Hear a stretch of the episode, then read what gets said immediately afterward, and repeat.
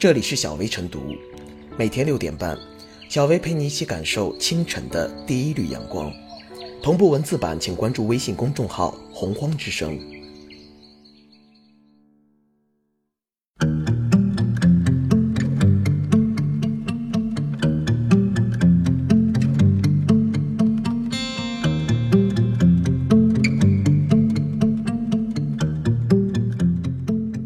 二零一九年六月时政热点精选：一、二零一九年是中俄建交七十周年，是两国人民共同的节日。在习近平主席和普京总统战略引领下，中俄全面战略伙伴关系持续健康稳定发展，达到历史最好时期。二、五月三十一日电，国家林业和草原局今天透露，中国对世界遗产事业做出了国际贡献。中国于一九八五年十二月。加入世界遗产公约，三十三年来，中国的世界遗产事业从无到有，从小到大，在世界遗产申报、保护、利用和管理等方面取得了举世公认的成就。目前，中国共有世界遗产五十三项，其中自然遗产十三项，自然与文化双遗产四项，文化景观遗产五项，文化遗产三十一项。中国的世界遗产总数居世界第二位。成为名副其实的世界遗产大国。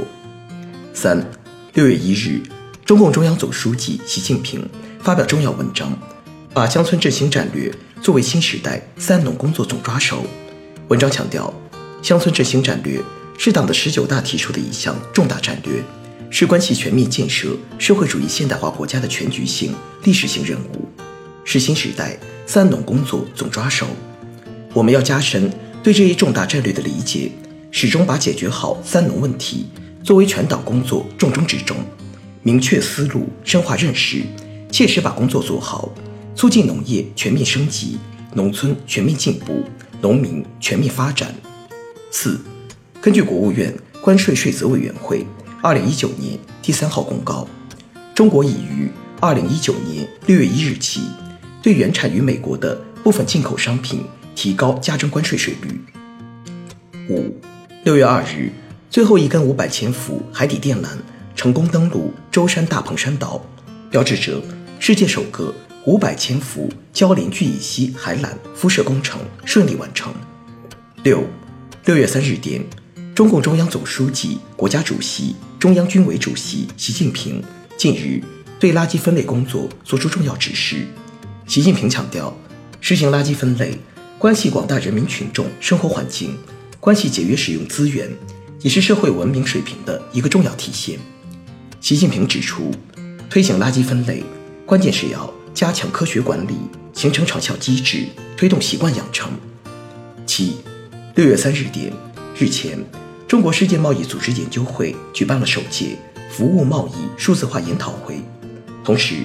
中国世界贸易组织研究会服务贸易专业委员会正式揭牌。八，六月三日电。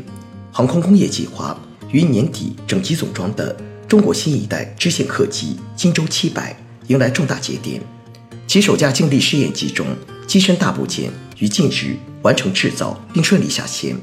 达到提交主制造商接收检查状态。这是新舟七百飞机首个总装下线的大部件，标志着项目研制进入到主要部件交付阶段。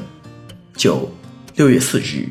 在法国巴黎举行。的。二零一九年亚足联特别代表大会上，经全体会议代表一致鼓掌通过，中国获得了二零二三年亚洲杯主办权。这是继二零零四年成功举办亚洲杯后，中国再次承办此项亚洲足球顶级赛事。十，二零一九年六月五日十二时六分，我国在黄海海域成功发射长征十一号运载火箭，标志着中国航天。首次海上发射技术试验圆满成功。十一，六月六日，国家发改委、生态环境部、商务部三部门发布《推动重点消费品更新升级，畅通资源循环利用实施方案（二零一九至二零二零年）》，其中重点提出，各地不得对新能源汽车实行限行限购政策，已实行的应当取消。十二，工信部六月六日。正式向中国电信、中国移动、中国联通、中国广电发放 5G 商用牌照。五 G 时代已经到来，远程医疗、自动驾驶、智慧港口、智能制造，一个个创新应用有望迎来更迅猛的爆发，构建起万物互联的智能世界，让我们的生活更加便利而美好。十三，当地时间二零一九年六月七日，第二十三届圣彼得堡国际经济论坛全会在圣彼得堡举行。中国国家主席习近平等出席。习近平发表了主题为“坚持可持续发展，共创繁荣美好世界”的致辞，强调，面对世界百年未有之大变局，中方愿同国际社会一道，合力打造开放多元的世界经济，努力建设普惠包容的幸福社会，致力构建人与自然和谐共处的美丽家园，携手开辟崭新的可持续发展之路。十四。六月八日，由山东黄海造船有限公司、为渤海轮渡集团股份有限公司建造的亚洲最大的游轮型客滚船“中华复兴号”在山东省荣成市石岛管理区下水。该船主要用于国内远海航线承运旅客、轿车、承载汽车和集装箱拖车，在安全、噪音、震动等方面满足最新国际规范要求。十五。作为目前唯一聚焦中国中东欧国家博览会暨国际消费品博览会，于六月八日至十二日在宁波举办。今年博览会的主题是深化开放合作，携手互利共赢。十六，二零一九年六月十二日至十四日，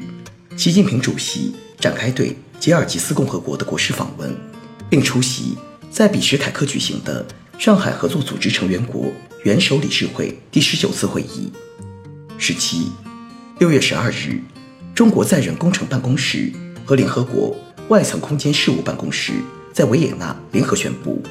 来自十七个国家的九个项目从四十二项申请中脱颖而出，成为中国空间站科学实验首批入选项目。这标志着中国空间站国际合作进入新阶段。十八，六月十二日。在美国马里兰州召开第三十六届国际桥梁大会，四川雅康高速泸定大渡河大桥荣获古斯塔夫林登绍金奖。古斯塔夫林登绍金奖是该会议为优秀桥梁工程设立的杰出成就奖，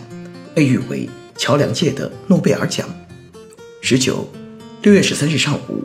全国首列时速一百四十公里的成都地铁十八号线列车正式亮相。并启动异地调试。二十，联合国贸易发展会议二零一九年六月十二日发布的年度报告显示，二零一八年全球外国直接投资连续第三年下滑，但中国吸引外资总量逆势上涨，成为全球第二大外资流入国。二十一，六月十四日，我国新建的北煤南运大通道蒙华铁路最长隧道。小山隧道主体竣工，项目全面进入静态验收阶段。二十二，二零一九年六月十四日，上海合作组织成员国元首理事会第十九次会议在吉尔吉斯斯坦首都比什凯克举行。习近平在会上发表重要讲话，强调要从上海精神中发掘智慧，从团结合作中获取力量，把上海合作组织打造成团结互信。安危共担、互利共赢、包容互鉴的典范，携手构建更加紧密的上海合作组织命运共同体。二十三，近日，中国科学院深海科学与工程研究所发布的一项研究成果显示，马里亚纳海沟存在一种新类型泥火山，这是目前已知的全球最深的泥火山活动区域。二十四，二零一六年六月十六日出版的。第十二期《求是》杂志将发表中共中央总书记、国家主席、中央军委主席习近平的重要文章，坚定文化自信，建设社会主义文化强国。文章指出，文化自信是更基础、更广泛、更深厚的自信，是更基本、更深沉、更持久的力量。二十五，二零一九年六月十五日，亚洲相互协作与信任措施会议。第五次峰会在塔吉克斯坦首都杜尚别举行。国家主席习近平出席会议并发表重要讲话，强调要建设互敬互信、安全稳定、发展繁荣、开放包容、合作创新的亚洲。中国将坚定走向和平发展道路，坚持开放共赢，坚持践行多边主义，同各方共同创造亚洲和世界的美好未来。二十六，第十一届海峡论坛在六月十五日开始在福建省举办。集中活动为期一周，本届论坛以扩大民间交流、深化融合发展为主题，安排了大会活动以及四大板块，共三十三项活动。二十七，六月十七日电，针对全球抗疟的重要武器，世界卫生组织大力推广的青蒿素联合疗法，在全球部分地区出现抗药性卫生难题。诺贝尔生理学或医学奖获得者屠呦呦。带领团队攻坚数年，终于揭开青蒿素抗疟机理，提出切实可行的治疗应对方案，用事实告诉世界，青蒿素依然是人类抗疟首选高效药物。二十八，六月十七日电，二零一九年度阿尔伯特·爱因斯坦世界科学奖日前揭晓，中国科学院大学纳米与技术学院院长，中国科学院北京纳米能源。与系统研究所首席科学家王忠林斩获这一世界性大奖，成为首位获此殊荣的华人科学家。二十九，近日，中共中央办公厅、国务院办公厅印发《中央生态环境保护督察工作规定》，首次以党内法规形式明确督察制度框架、程序规范、权限责任等，充分体现了党中央、国务院强化督察权威、推进生态文明建设。和生态环境保护的坚定意志和坚强决心，将为依法推动督查向纵深发展、不断夯实生态文明建设政治责任、建设美丽中国发挥重要保障作用。三十，二零一九年六月十七日二十二时五十五分，四川宜宾市长宁县发生六点零级地震，震源深度十六千米。三十一，二零一九年六月二十日。中共中央总书记、国家主席习近平乘专机离开北京，应朝鲜劳动党委员长、国务委员会委员长金正恩邀请，对朝鲜民主主义人民共和国进行国事访问。三十二，二零一九年六月二十日，二零一九自然指数年度榜单当天正式发布，中科院再次蝉联全球首位。根据此前发布的自然指数数据，中科院已连续七年。位列该排行榜全球第一。三十三，二零一九年六月二十四日凌晨，二零一九 FIBA 三乘三篮球世界杯决赛在荷兰结束，中国女篮十九比十三战胜匈牙利夺得冠军，这是篮球一八九六年传入中国以来，中国夺得篮球史上的第一个世界冠军。三十四，中共中央政治局二零一九年六月二十四日召开会议。审议《中国共产党机构编制工作条例》和《中国共产党农村工作条例》。会议强调，机构编制资源是重要政治资源、执政资源。做好新时代机构编制工作，要增强四个意识，坚定四个自信，做到两个维护，坚持机构编制工作服务于党和国家事业大局。